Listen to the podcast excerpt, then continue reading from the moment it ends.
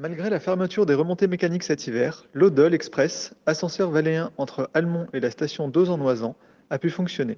Ce nouvel équipement était attendu depuis plusieurs années par les habitants et les vacanciers.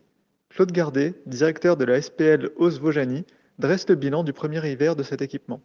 Un reportage de Mathieu Estrangin. Effectivement, euh, l'hiver est, est, assez catastrophique pour nous, mais il y a un bilan qui est excellent, c'est le bilan de l'ascenseur valéen, l'Odol Express, qui euh, lui a eu le droit de fonctionner par dérogation euh, depuis le, début de la saison, puisque c'est un transport, on va dire, un transport en commun, pour faire simple, et donc qui donne accès à Ose ou, entre Ose et Almont.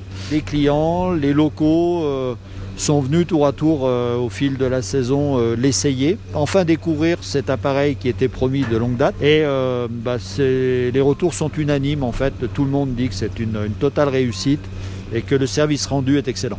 Sur cet hiver particulier, combien de, de personnes ont été transportées dans, cette, dans, ce nouvel appareil? Alors depuis le, le début de la saison, on comptabilise plus de 13 000 passages uniques. Euh, voilà, donc c'est plutôt un, un, beau succès compte tenu de la fermeture du domaine skiable. On a eu des pointes à presque 700 personnes dans la journée. Euh, voilà, alors qu'on table sur un fonctionnement euh, moyen de cet appareil en conditions normales à 1000 personnes par jour.